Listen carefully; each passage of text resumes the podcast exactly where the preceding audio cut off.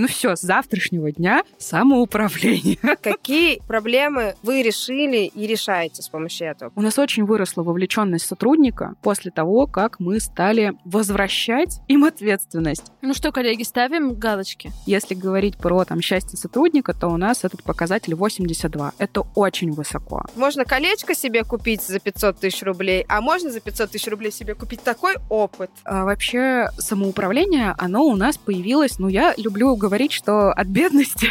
Эй, ты сотрудник, ты свободен, принимай решение срочно.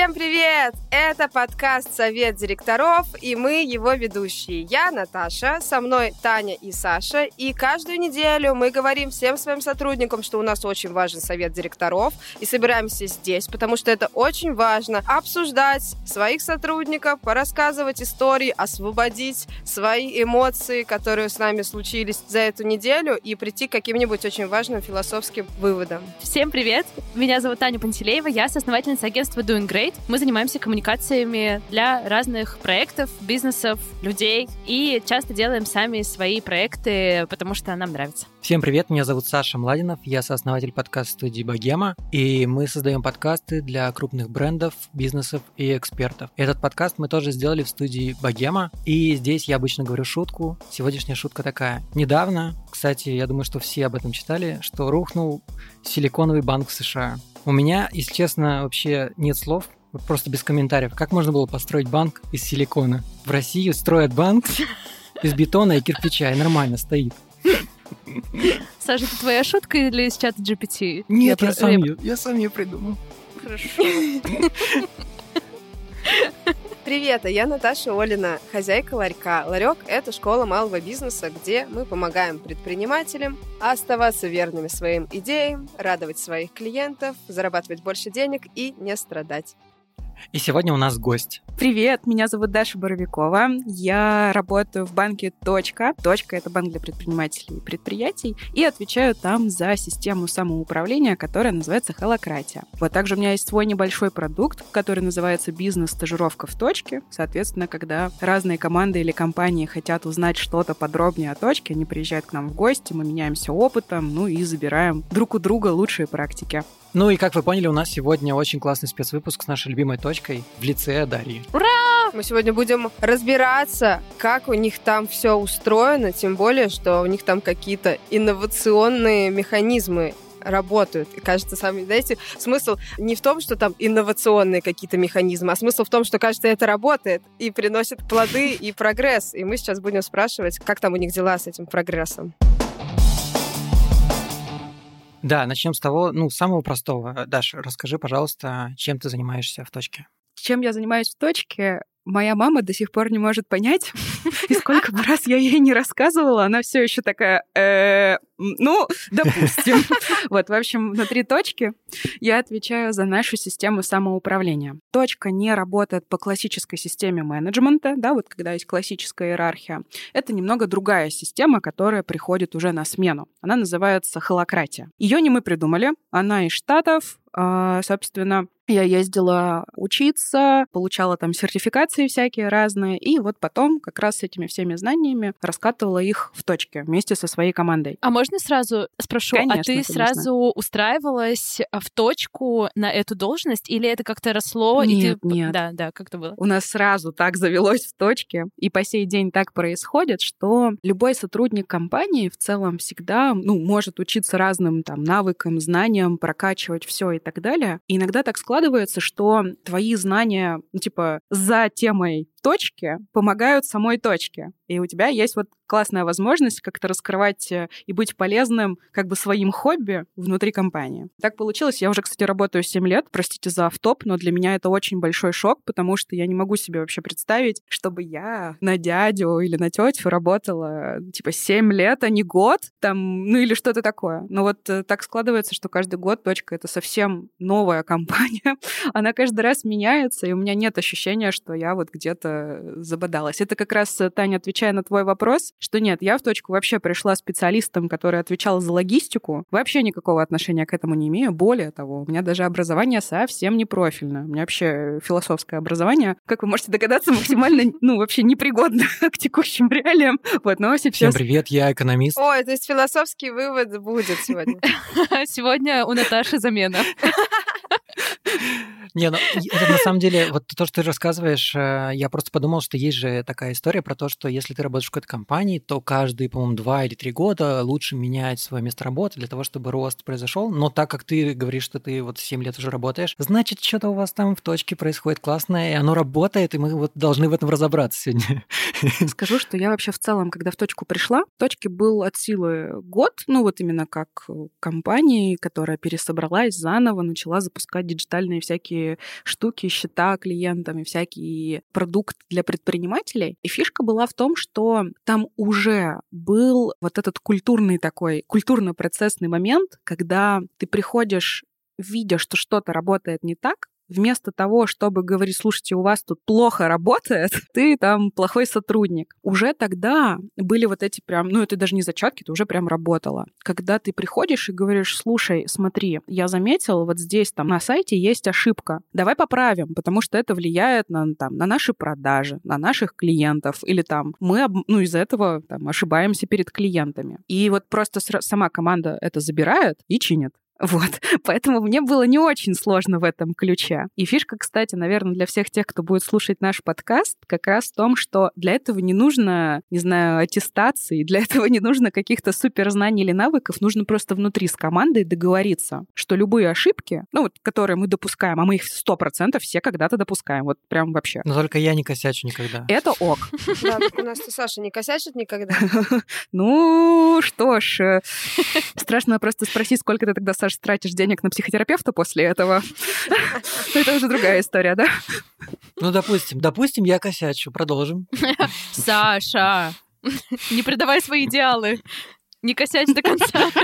Ребят, я хотела уточняющий задать вопрос, чтобы наши слушатели понимали, о чем, о чем конкретно мы говорим. То есть мы сейчас обсудили, что в целом почва у точки, вообще у компании, была для внедрения вот подобных инновационных методик, там, самоуправления и так далее. Но вот, Даша, ты помогаешь внедрять и развивать холократию в компании. И вот такой вопрос, что было до внедрения холократии? И сколько вообще времени после прошло? И какие произошли изменения, чтобы мы понимали? В общем, фишка была в том, что точка, вне зависимости от того, какая система управления у нас была, или там какие правила, или, ну, вообще все что угодно, то, как мы внутри устроены, оно всегда было немного вторично. Первично — это сама команда. То есть это те люди, которых вы к себе взяли в команду, те, с кем вы делите ваш э, everyday life, вот прям каждый день. И только в этом ключе а дальше что-то было возможно. Да? Что было на тот момент? Точки было около полутора лет, у нас уже была команда, это было порядка 700 человек. А вообще самоуправление, оно у нас появилось, ну, я люблю говорить, что от бедности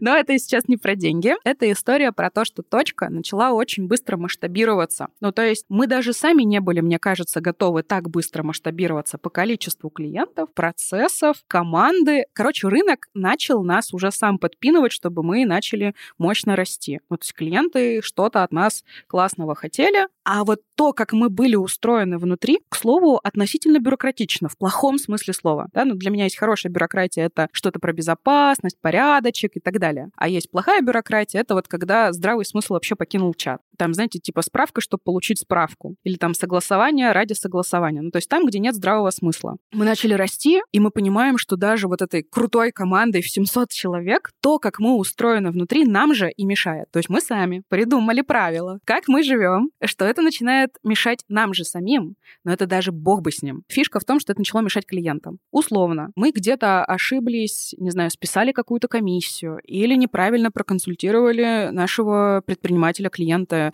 Не привыкла говорить клиенты, потому что, ну, как бы клиент такое достаточно обезличенное слово, да, и вот наш предприниматель мне как-то спокойнее, поэтому, простите, иногда буду оговариваться. Э, допустим, для того, чтобы вернуть ему эту комиссию, вместо того, чтобы просто взять и вернуть ее, потому что, ну, ты же списал, ты сам дурак. Верни клиенту деньги. Мы могли пойти согласовывать от там специалиста, кто это забрал, к, не знаю, к начальнику отдела, если сумма крупнее, то к начальнику департамента, от начальника департамента к генеральному директору.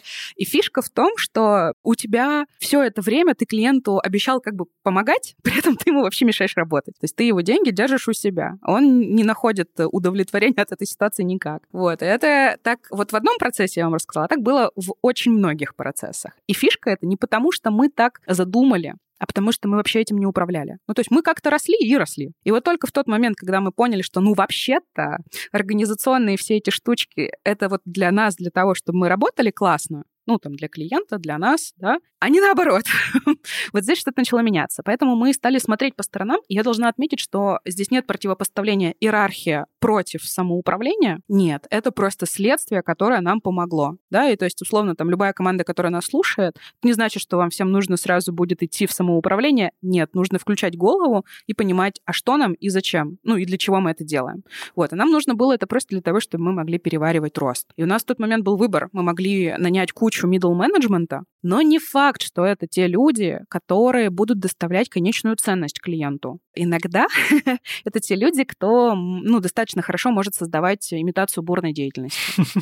Нам было важно, чтобы такое не случилось, и учитывая, что у точки, ну, кайфовая команда, мы сделали ставку на самоуправление. Поэтому сейчас, ну, допустим, если взять тот процесс, про который я говорила про клиента, да, это что ты там случайно списали комиссию, сейчас сам специалист, кто разговаривает с клиентом, возвращает ему деньги. Никаких согласований. Это как бы просто здравый смысл. Просто При этом я должна отметить под звездочкой, Подождите, под звездочкой. Очень важно сказать, что несмотря на то, как мы внутри устроены, как мы работаем, это как бы реальность, ну, действительно, да, действительно, не знаю, живая, настоящая и так далее. За этим всегда есть э, бюрократические какие-то нюансы, которые мы обязаны, ну, обязательства, да, будем говорить перед э, государством, перед клиентами и так далее. И вот здесь всегда все по порядку, как по законодательству должно быть. Но законодательство не так сильно интересует, как мы внутри устраиваем себя, если у нас все в порядке с клиентами, ну, и вот это вот все не знаю, называется это инструкцией или скриптом, или никак не называется, когда сотрудник каким-то образом понимает, что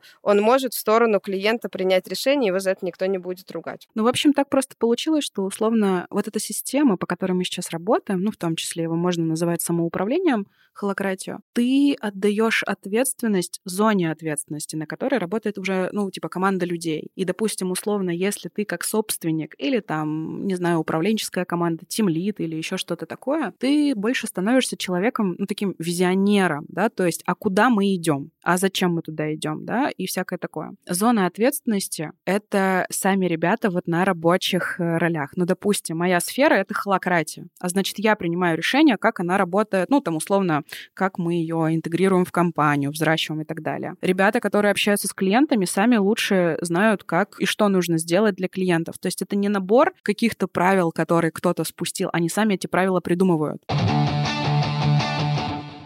Я бы очень хотела спросить, чтобы зафиксировать вот этот момент, какие именно проблемы вы решили и решаете с помощью этого? Во-первых, это история про то, что рынок нас вынуждал расти, а мы были не, не очень подвижны. Ну, менее подвижны, чем хотелось бы. И история с самоуправлением как раз очень хорошо помогла нам становиться более адаптивными, гибкими к тому, что происходит на рынке. То есть, условно, тебе раньше нужен был э, на каждом рабочем месте, ну, там, какой-то руководитель или что-то такое, который говорит, так, ребята, делаем А, Б, В, Г, Д. И со временем такие ребята вынужденно становятся узким горлышком. И дело в том, что они бедные несчастные сами по себе, потому что они не могут уйти на выходной, выключить телефон э, или уехать в отпуск. Э, ну, невозможно просто. Самоуправление нам как раз дало вот эту историю, что у тебя как бы каждый сотрудник, видя стратегию, стратегию, приоритеты и отображая вообще, что на рынке происходит, начинает двигаться туда, куда компании реально нужно. И для этого не нужен какой-то там супер-лидер, кто будет на себе замыкать все процессы. Вот, это первая штука. Вторая штука, конечно, для нас была,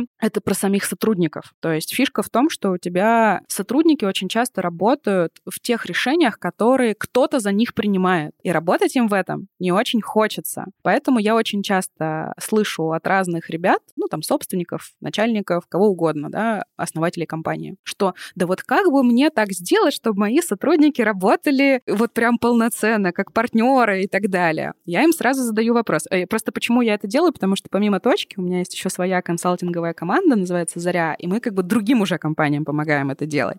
Вот, поэтому иногда я общаюсь с разными людьми. И они спрашивают, я говорю, подожди, а ты им платишь как партнерам, ну, типа партнерам компании, чтобы они столько же делали, как и ты, и вот были такие же неравнодушные? Ну, нет, конечно, у них просто обычная зарплата, да, там, ну, типа, наемного сотрудника. Хорошо, а почему они вообще тогда должны хотеть что-то делать, если ты им просто принес это решение? Ну, у нас же не рабство. Вот. И фишка в том, что у нас очень выросла вовлеченность сотрудника после того, как мы стали как бы возвращать им ответственность, вовлекать их в те процессы, которые на них влияют. Но очень грубо говоря, нам вообще какая разница, ну, любому, друг, любой другой команде, какая разница, по какому они там графику работают, или а какой у них там, не знаю, э, какой-нибудь там процесс. Главное, чтобы они это делали так, как им удобно, для того, чтобы клиенты получали то, что uh-huh. им нужно. Uh-huh. То есть все всегда есть сфокусировано. Нам важен результат. Вот этот как бы уже, ну, там, суперконтроль или еще что-то, это, скорее всего, всегда от неумения по-другому. Никто не виноват, никто не плохой. Просто, ну, не всегда мы в России России знаем, как по-другому.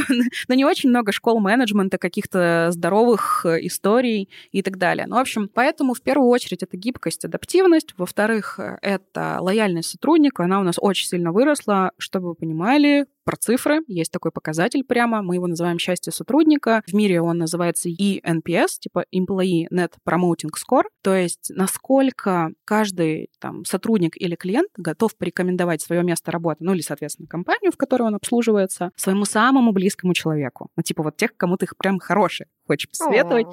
И если говорить про... Да, да, да. Если говорить про там счастье сотрудника, то у нас этот показатель 82. Это очень высоко.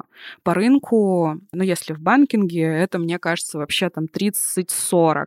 В финтехе это около 50. И как бы фишка в том, что вместо того, там, вместо трех, допустим, 5-10 человек, которые у тебя головой вынуждены придумывать постоянно что-то, у тебя таких голов становится очень много, и они могут это придумывать, да? Но есть понятные процессы и правила, как из этого не становится хаос. То есть самоуправление и свобода очень хорошо регулируются ответственностью, которую ты несешь за свои действия. И поэтому, если вы просто, ну, условно говорите своей команде, все, завтрашнего дня самоуправления, ну, э, э, варианта два. Либо у вас никто ничего не поменяется, ну, просто вообще реально ничего не поменяется, потому что никому непонятно, что делать дальше. Либо никто не придет. Да-да-да, либо никто не придет на работу. Так вот, э, очень хорошо. Да-да-да. Всем Очень хорошо все регулируется. Да-да. Кстати, вот у нас сейчас так. То есть, действительно, я понимаю, что у меня есть мои клиенты, мои процессы и мои задачи. И условно, ну, вот, допустим, я работаю сейчас, ну, удаленно, и я понимаю, что за меня эти задачи никто не сделает, да, и если, ну, у меня есть какие-то договоренности с другими командами, с клиентами и так далее, то я буду фигачить так, чтобы эти договоренности, ну, выполнить. Вот. И если где-то становится, ну, там, полегче, может быть, каких-то условных дедлайнов, да, меньше, грубо говоря, договоренности легче, то я могу снизить темп работы. И никто меня не будет контролировать, потому что важен результат, да, важно, для чего мы это делаем.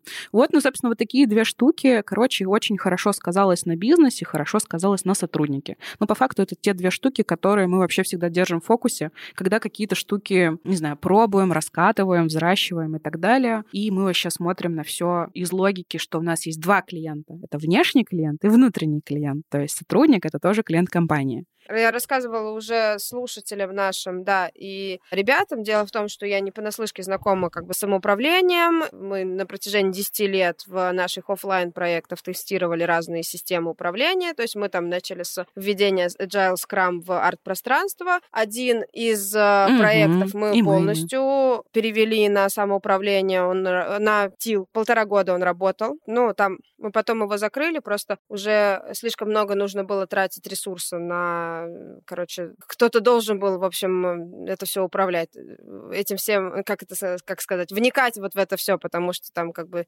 чтобы эта вся система работала и, и так далее, потому что контролировать то, что люди, по идее, там сами должны контролировать и так далее, очень много у меня разного опыта в, в, в этой сфере, в, в, разных, э, в разных направлениях. И начиналось все, естественно, с того, чтобы просто принять на работу всех, кто пришел на собеседование, потому что все такие милые, как же я им скажу, что они недостаточно классные, да, и там как бы по-разному развивалось. Поэтому действительно, когда вышел этот э, э тред про веган кафе фрик, я просто орала и кричала о том, что типа матчасть! Они позорят сейчас всех людей, которые пытаются внедрить какие-то инструменты к себе в свои проекты, потому что все будут смеяться. Над нами тоже все смеялись, когда я про это рассказывала, и никто не верил, потому что, ну, как бы выглядит все как хаос, но ты, типа, понимаешь, что в этом хаосе происходит. Этот хаос зарабатывает тебе деньги, а люди говорят, говорят, что там большое спасибо и так далее. Но все серьезные предприниматели мне говорили там, в каком году мы этим занимались, не знаю,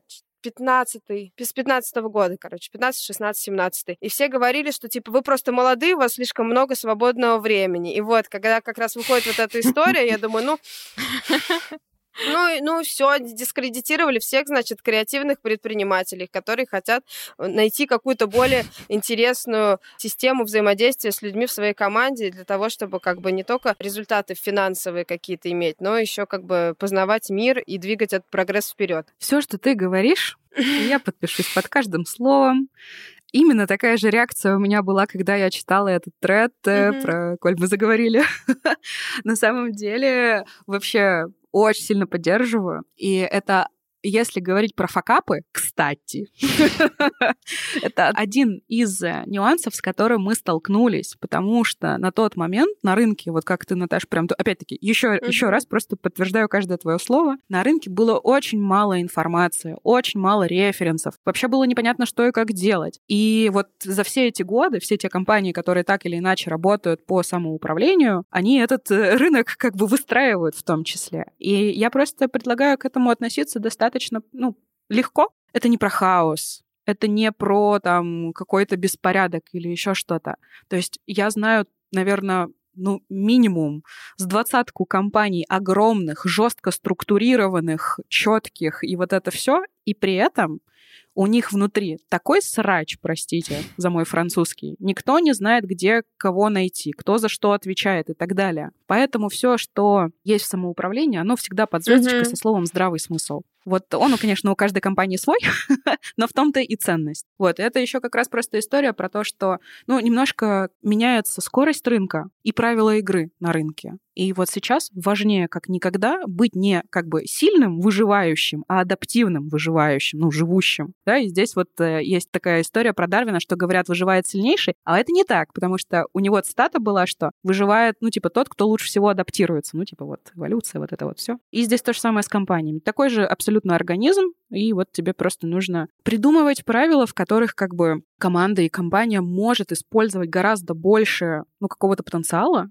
чем ну, если ты всем будешь управлять. Вот в конце концов, э, наконец то сможешь уйти в отпуск, например, спокойно. Или высвободить свое время из операционки, ну вот дурной операционки, да, неполезной операционки, в какой-то новый проект, новый процесс, новый продукт как опознать, что у вас вообще это уже самоуправление, и вы зря пришли э, его внедрять, если у вас это уже есть. А в смысле зря? Сейчас Даша скажет, в смысле зря? Ну, не зря, ну, в смысле, что это уже есть. Нет, в смысле, оно уже есть в какой-то форме, просто, возможно, не до конца сформировавшееся. А, да, конечно, конечно. Для меня, ну, давайте так, я буду говорить в качестве человека, кто в этом живет, но не в качестве эксперта, который вам расскажет, как вам жить. Вот так, хорошо? Естественно. Мы тут вообще, мы, у нас совет директоров, но мы ничего не советуем.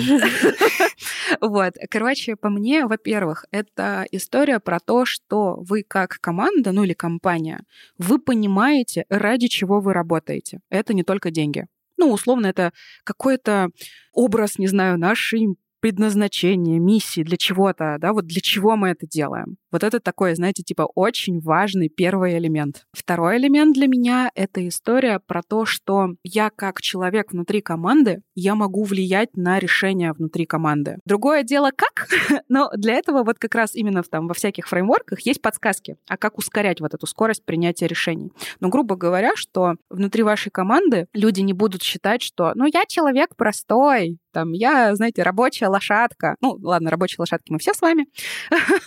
вот, но я имею в виду, что я могу что-то сказать, я могу на это повлиять. Вот это прям очень хороший сигнал о том, что, ну да, ну да, вот. К первому пункту, наверное, я отнесу еще наличие каких-то, ну там, неважно, вербализованных или невербализованных ценностей. Вот, то есть, а зачем я делаю и что нами движет? Ну, плюс-минус, да, для чего мы это делаем. Вот как ни странно, для меня это два самых ключевых поинта. Все остальное — это уже то, а как мы ну, это организовываем. Ну что, коллеги, ставим галочки? Ну да.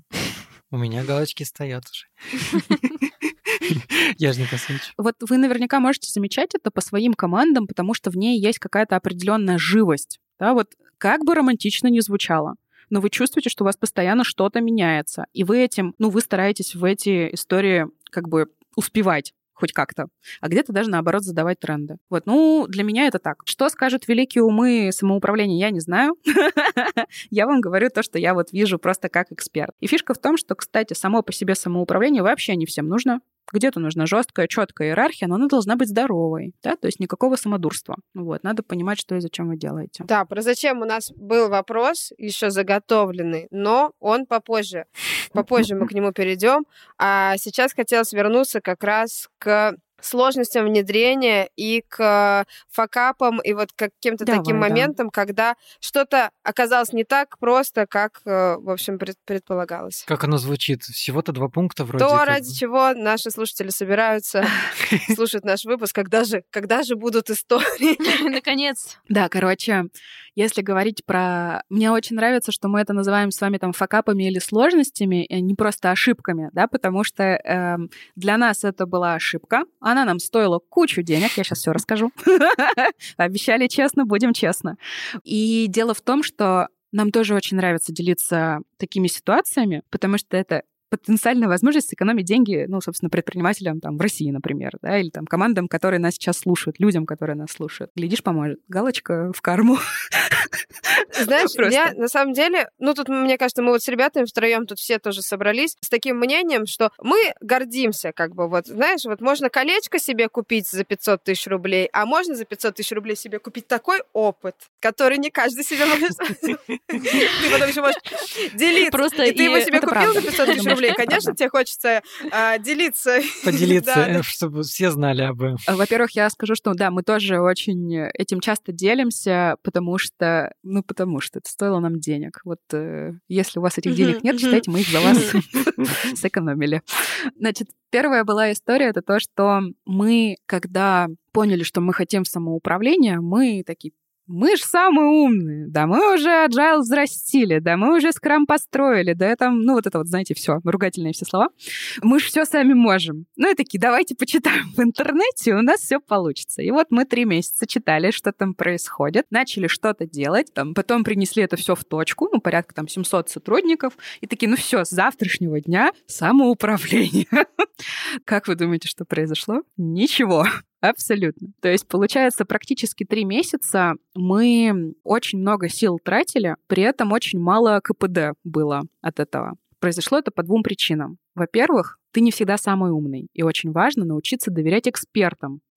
вот, поэтому потом мы нашли эксперта, да, ну, собственно, компанию, которая это придумала. Но у нас, благо, были деньги на то, чтобы туда съездить, а для тех, у кого таких денег нет, можно в интернете искать, есть большие комьюнити прям вот, которые делятся своим опытом. Компании, которые делятся своим опытом, там, Точка, Вкусвилл, не знаю, все остальные тоже. А это была ошибка номер раз. В общем, очень важно научиться доверять экспертам. Ну, важно и ТЗ тоже правильно ставить.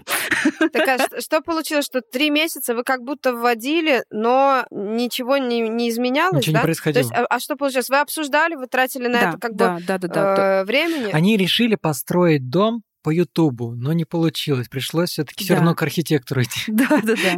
Да, то есть так и получилось. Мы начитались, мы подумали, что сами можем, мы принесли это все в компанию, говорили, делай А, Б, В, Г, Д. То есть мы как бы в новую систему, но старым подходом.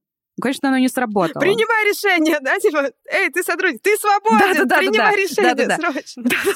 И, блин, ну кроме шуток, оно так и было. Делайте, делайте, делайте. А что, чего, как, зачем, почему, какая разница, да? Вот, отсюда вытекала вторая ошибка, которую я прям сразу на старте прошу вас не, ну, там, не допускать или, ну, если уж очень сильно хочется, то хотя бы на это меньше времени потратить. Это история про то, что мы принесли как, но не принесли зачем, да, то есть мы не удосужились команде своей же, ну, точки рассказать, а зачем это вообще нам всем нужно? И, соответственно, неудивительно, что тебя просят там надеть пальто, а ты не понимаешь, зачем, когда на улице тепло. Поэтому мы вот как раз через эти несчастные три месяца, прям такую, ну, мы называем это прямая линия, да, прям когда команда сооснователей, какая-то ключевых эм, управленцев, не знаю, как это угодно можно сейчас называть, потому что у нас немножко по-другому это называется, начали прямо рассказывать, почему нам кажется важным, что вот нам сюда нужно. И это есть и экономические тезисы, есть культурные тезисы, то есть там, ну, это быстрее, это важнее, нам нужно быть гибкими, иначе там конкуренты, иначе клиенты, бла-бла-бла-бла-бла-бла. То есть, а зачем? Для чего? И как ни странно, мы сами вдруг начали понимать, а зачем нам это нужно? Э, Как вы можете понимать, тут э, типа пунктик 2.1. Ага, А нам-то ага. это зачем?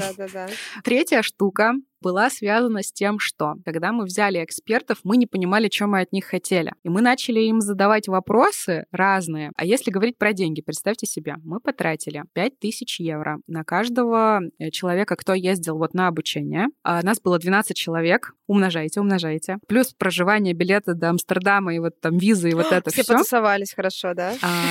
Ты чё, там все рабочее. Нет, к сожалению, времени у нас там тусоваться не было. Блин, да, да. Но мы такие, знаете, ребята, что если ты бабки куда-то инвестировал, их надо, блин, отработать. Вот, то есть мы там вообще с утра до ночи на английском э, про холократию. вот Подожди, это но всё. это ваше решение?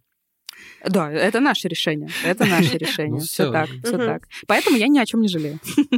Ну ладно, жалею немножко, что что ты такой взрослый уже. Ну, то есть вы потратили деньги, вы всех вывезли и так далее, и, ну, как бы, и не получили должного результата сразу же от этого? В общем, мы получили знания, методологию и так далее, но мы не получили ответы на некоторые вопросы. Например, мы спрашиваем, а как в самоуправлении начисляется зарплата или увольняется сотрудник? Как, ну, как он увольняется, если у тебя нет конкретного руководителя, который говорит А, Б, В, Г, Д. Вот в холократии по-другому. Там есть лид, ну, там, лидер команды, да, визионер, стратег команды. Но он не отвечает за, там, увольнение или еще что-то. Они нам просто отвечали, мы не знаем. Мы такие, что? В смысле вы не знаете? Мы вам столько денег заплатили. Но, конечно, они имели в виду немного другое. Они имели в виду, что у каждой команды свой культурный код, поэтому вы придумаете это сами. Но они нам этого не сказали. И только сейчас... Так, и какой ответ? А правильный ответ такой, что вот есть референсы в разных компаниях. Вы можете, ну, как бы в качестве насмотренности что-то из них взять. Спеши, но, но пожалуйста, повторяй. придумайте что-то свое. Абсолютно. Копирование преследуется законом здравого смысла. То, что работает для нас, не сработает для других. Вот. Но в качестве насмотренности, пожалуйста, можете взять любые процессы, и поэтому мы спокойно делимся опытом. Оно, ну, нам просто не страшно делиться опытом, потому что оно никогда идеально не сработает для других. Включайте свою голову. У вас внутри команд, я уверена, ну, типа, куча сотрудников, которые думают лучше, чем мы. Потому что это для вашей компании. Только вы знаете, какие у вас потребности. Ну, знаете, какая команда, и вот что зайдет, что не зайдет, и так далее. Могу, кстати, поделиться этим. Сейчас ты сохранилась, чтобы Давай, не, да. не улетела мысль. Это хорошо. Держи, держи, держи, держи.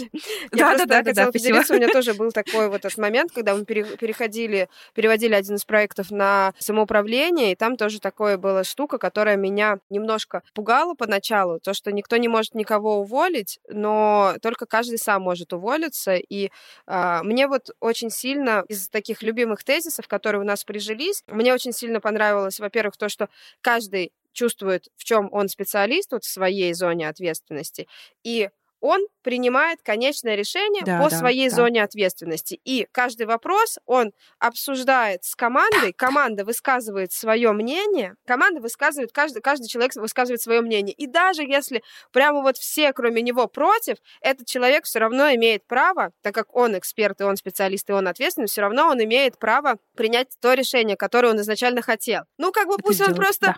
Пусть он просто как бы ну, слова. почувствует Целую уровень слова, своей ответственности. И я такая думаю, да, все же будут делать, что хотят. А потом как бы я вот на этих совещаниях побывала раз, два, десять, двадцать пять, думаю, «А, да, ты настолько должен быть. Если ты э, готов э, принять свое решение, даже если все против, значит, ты настолько в нем уверен, и значит, ты настолько этим всем горишь, у тебя есть такие основания, что как бы, ну, вся команда тогда с интересом наблюдает, как это все получается, и тогда готовы взять все свои опасения обратно. Да, и то же самое по этому же принципу... Что из этого выльется? По этому же принципу и складывается момент с увольнением, потому что все обсуждают, есть ретроспектива, как прошла неделя, кто что выполнил, кто не выполнил, никто никого не ругает, просто все оценивают, как происходят дела в каждом департаменте и там в рабочем процессе каждого человека. И так получалось, что когда у меня возникало желание, э, ну, блин, вот этот, кажется, человек вообще слетает с дистанции. Ну, окей, окей, я не могу его, я не, ну, и пойду занимаюсь какими-нибудь делами, где я что-нибудь решаю, в каком-нибудь другом проекте, где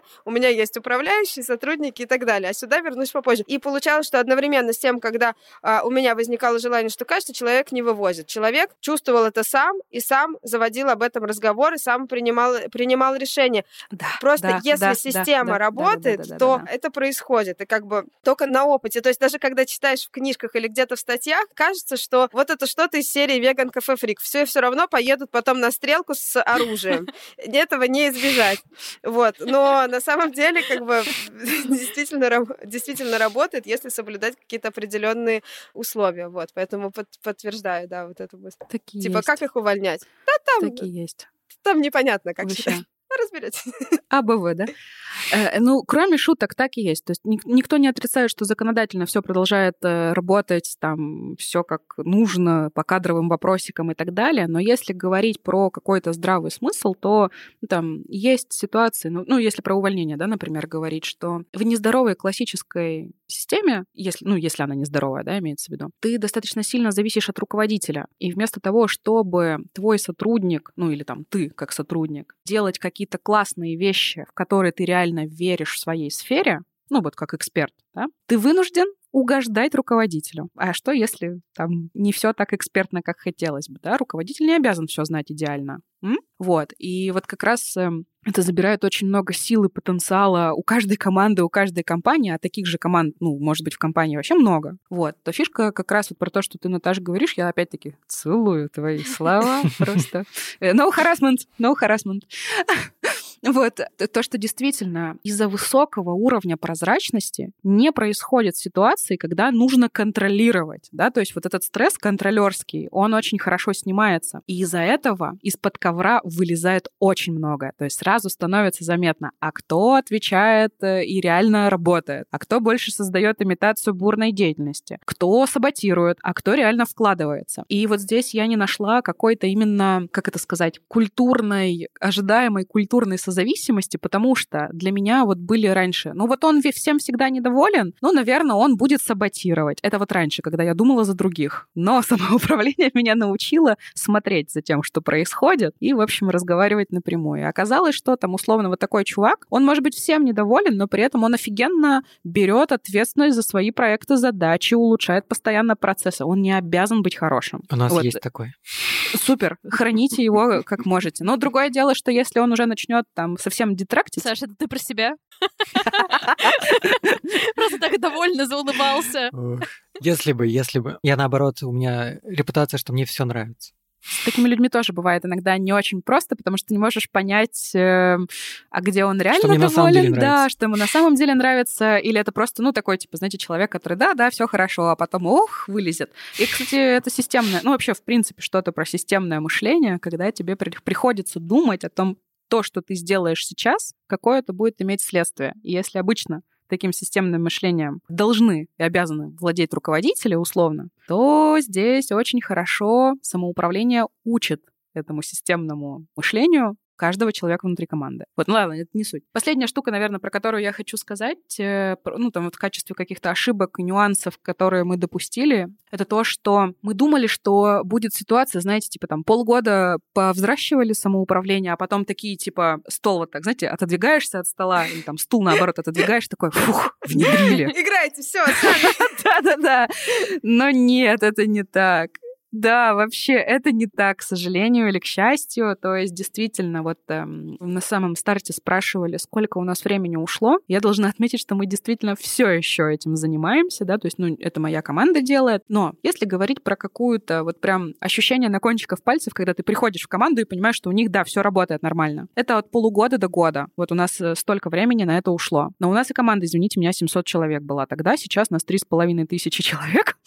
вот. И, собственно, так масштабироваться нам стало немножко легче, потому что, ну, мы бы не нашли просто нужное количество людей, которое подходит нам еще по культурному коду, а мы подходим им. Вот, ну, в общем, самоуправление нам помогло в этом. И фишка еще была в том, что мы всегда думали, вот, все, закончили, класс, а, закончили, все отлично. Да нет, а, есть все равно текучка, она никуда не девается, она происходит по разным причинам, не надо думать, что все работает идеально, как бы оно красиво не звучало. Мы практически всю свою жизнь привыкли опираться на то, что у нас есть какой-то один лидер, да, или там, не знаю, это был воспитатель в садике, в школе учитель, потом преподаватель, родители, и, в общем, иногда ты все равно, ну, я конкретно иногда даже проявляюсь, я лидер лидер этой команды, блин, проявляюсь как человек, который, ну, типа, ну, скажите мне уже, что делать, пожалуйста, можно мне не принимать решения. Но это та система, которая вынуждает тебя принимать решения.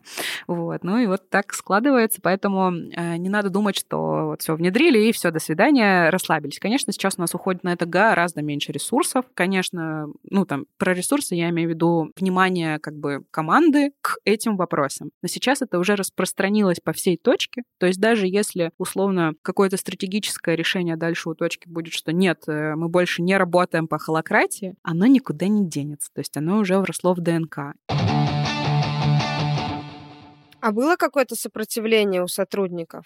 Ну, то есть любым же изменениям. А, конечно, Обычно конечно. команды, вот на моем опыте, даже самые супер открытые, такие встают в позицию раньше было лучше, все уже проект уже не тот и так далее. Какие были комментарии угу. поначалу, с которыми приходилось вот типа вот это сопротивление, которое приходилось преодолевать? Я помню несколько штук. Во-первых, э, ну четко вот, по именам можешь. Да, или все-таки работая с командами. Конечно, могу. Они из компании ушли. Ха. Да-да-да-да. Короче, на самом деле мы заметили во всех командах, с которыми я работала, во всех компаниях, с которыми я работала, заметили несколько штук. Во-первых, это процент людей, ну, где-то обычно это около там 20-30% внутри команды, которые такие, о, нам все нравится, давайте пробовать, это здравый смысл, классно. Ну, с такими людьми там может быть под звездочкой, что это просто люди, которые на все согласны. Но чаще всего там действительно люди гибкие, открытые, да, ну, какие-то такие, знаете, вовлеченные и всякое такое. 20-30, ну, там, соответственно, понятно, процент э, может быть. Это вообще жесткие, ну, обычно жесткие детракторы.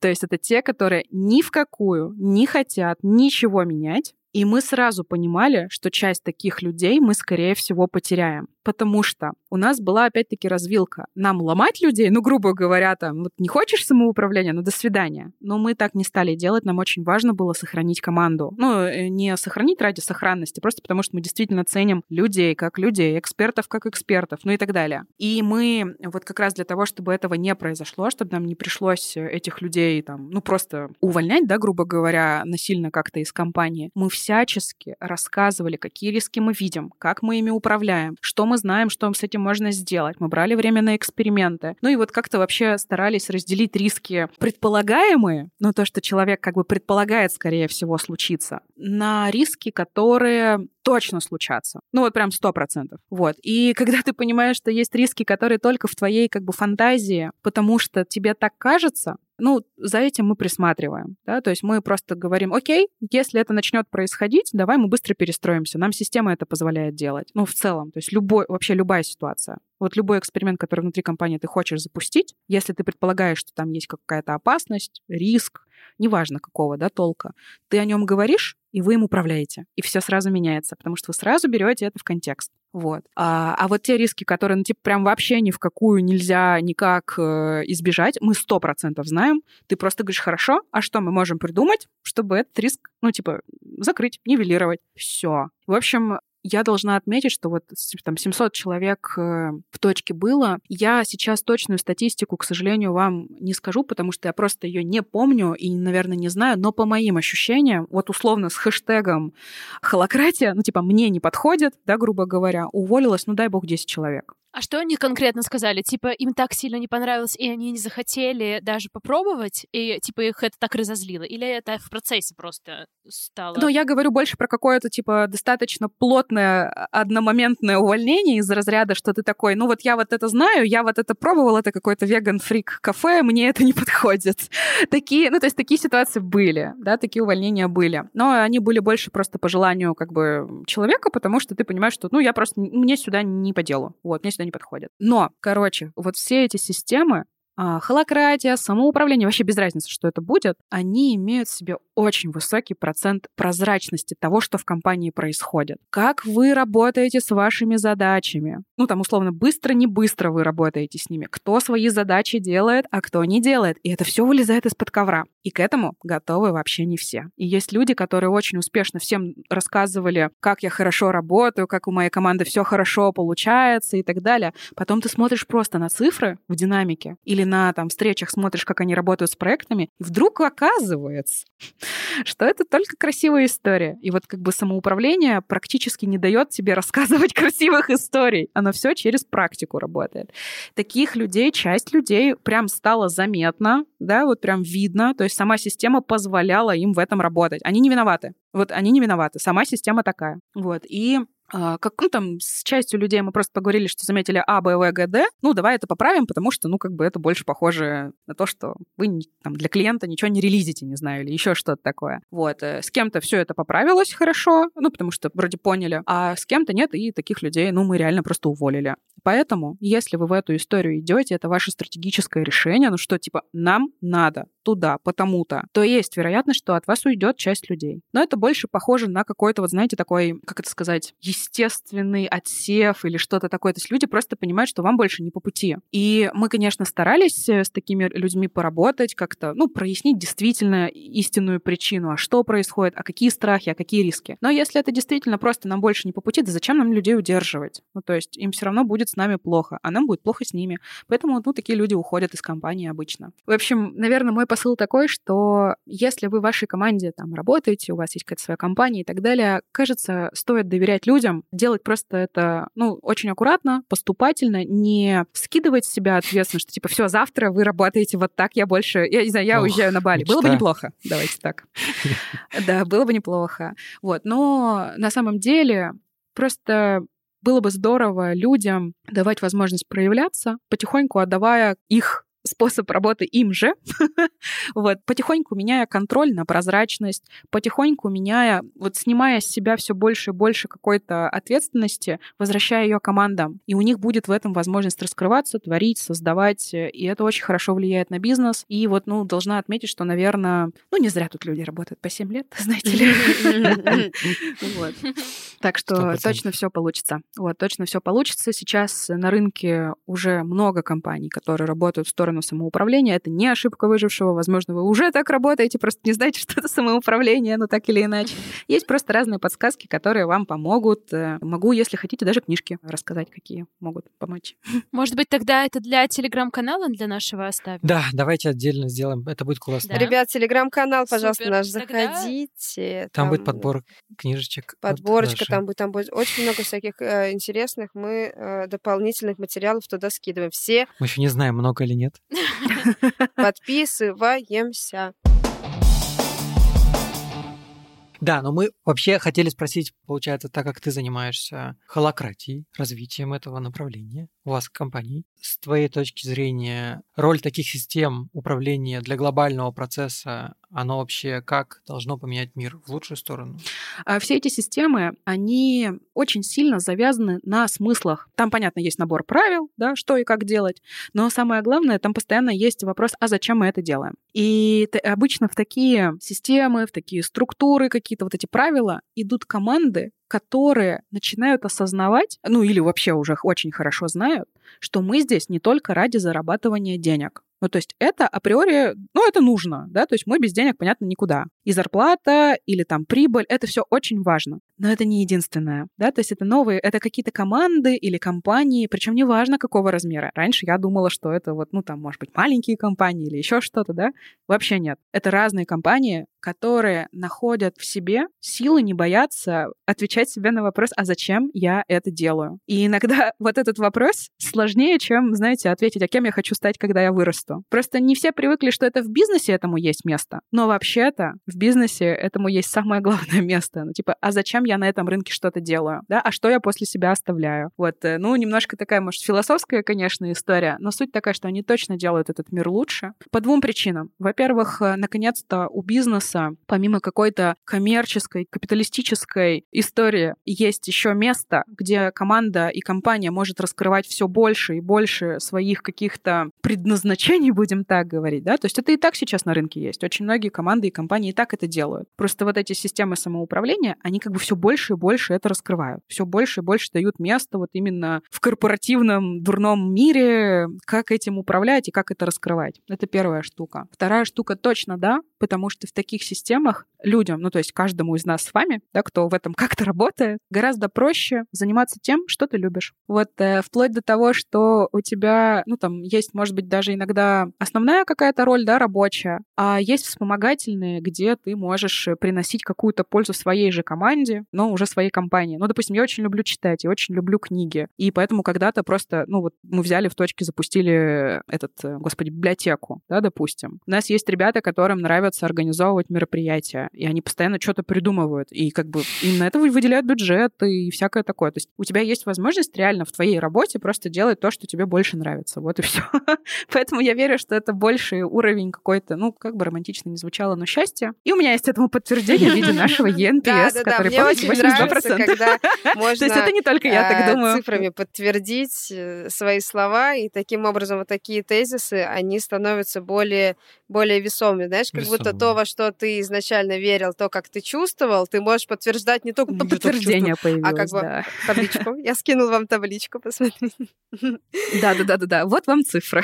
Мы не как Тиньков, мы не только чувствуем.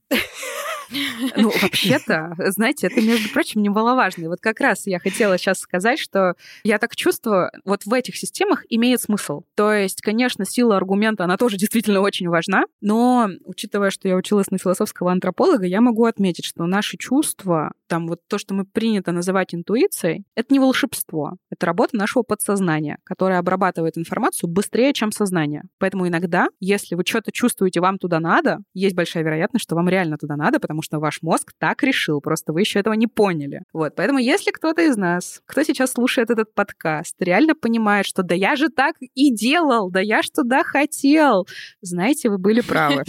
Я хотела добавить, что на самом деле тут очень важный момент происходит. Если кто-то заметил в своей компании, в проекте, которым вы управляете, или частью которого вы являетесь, вот какие-то такие черты, то это значит, смотрите, что уже есть научные исследования, есть разработки, значит, есть где матчасть почитать для того, чтобы стало проще, для того, чтобы применить какие-то уже отработанные инструменты, чтобы ваш процесс был еще эффективнее. И то, как вы чувствуете, и то, как вы все это организовываете, Всё работало, росло и развивалось. Все так. Более того, я просто скажу, что, скорее всего, вы просто одни из первых, кто начал об этом задумываться, потому что на российском рынке, ну и, соответственно, я предполагаю, что слушатель это кто-то русскоговорящий, скорее всего, ну, на нашем рынке это относительно не так давно. Ну, то есть, ну, может быть, ну, дай бог, максимум 10 лет, а вот э, явно я это вижу, ну, лет 5-6, и вот последние пару-тройку лет вообще везде очень много про это говорят, про, ну, про живые компании, да, про как такие истории. Вот, поэтому, возможно, вы просто первые начали славливать какие-то тренды, вот и все. То есть все уже э, Короче, вы не сумасшедшие. Вот, э, все на самом деле так. Короче, у меня есть вообще такой микросовет. Если вы когда-нибудь все-таки пойдете вот в эту историю, там, неважно, самоуправление, какие-то вот эти все штуки, практики, без разницы, ну вот просто в эту сторону. Очень сложно это оцифровать, к сожалению. Да, культуру, какие-то процессы не всегда мы еще умеем мерить. У точки есть какие-то способы, но я не уверена, что эти способы вам подойдут. Не суть. Есть одна универсальная подсказка. И вообще это касается любых проектов, где очень сложно посчитать, как ты повлиял на что-то. Да? Ну, ладно, вот у вас есть, допустим, количество просмотров, прослушиваний, да, или еще что-то там, количество лайков. Но вы иногда не можете почувствовать, типа, а это понравилось или не понравилось, это было хорошо или плохо, а насколько быстро мы это сделали, вообще как, ну, все что угодно. Простой способ. Смотрите на себя полгода назад, на свою команду полгода назад и задаете себе вопрос, а как оно было, а что изменилось. И вот здесь вы найдете какую-то микро-дзен-точку, когда вы поймете, да, было сложно, да, это были тяжелые полгода, но как же у нас все круто поменялось и типа стало по-другому. И вот это и есть вот этот маленький показатель, что вы не зря поделали какие-то ваши проекты, задачи, э, любую работу и так далее. А если вы поймете, что ну было точно так же, ну это, возможно, хороший повод подумать, что у вас хоть где-то что-то стабильно в этой жизни существует. Ну вот, и отличный повод подумать, что, а может быть, мне можно будет что-нибудь поменять. Или наоборот, а мне можно продолжать делать так, потому что стабильность — это то, что я хотел. Меня это устраивает. Вот поэтому маленький совет тем, кто будет работать с этим. Такие дела. Супер.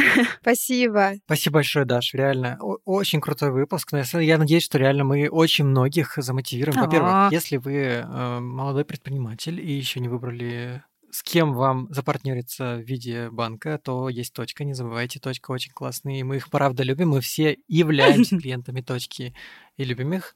Да, нет, это не реклама. О, е, это не реклама, но тем не менее сработало. Это не для записи. Ой, в смысле, наоборот. Мы клиенты, не для записи. Они не для записи, мы клиенты. Вот. Во-вторых, если вы, может быть, ищете работу, как видите, там процветает холократия, очень прикольное место, куда можно прийти уже на готовенькое Зачем вам что-то строить? Приходите, там уже все построено. Это правда. Тоже классный вариант. Мы строили, строили, наконец построили. Но у нас, кстати, очень много сотрудников, я в том числе, те, кто работает и параллельно имеет какое-то свое дело. это класс. Это круто, да. Потому что дух предпринимательства — это все-таки такой мощный пассионарный навык. Ну все, ставьте лайки. Если вы устроились на работу в точку после нашего подкаста, пишите в комментариях.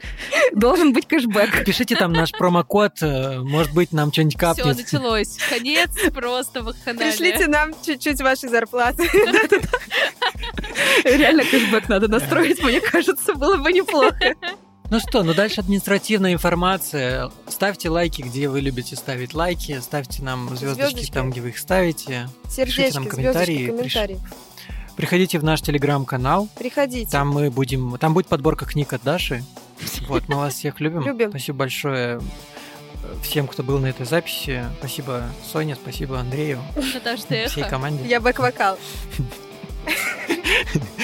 Всех целуем, всех обнимаем.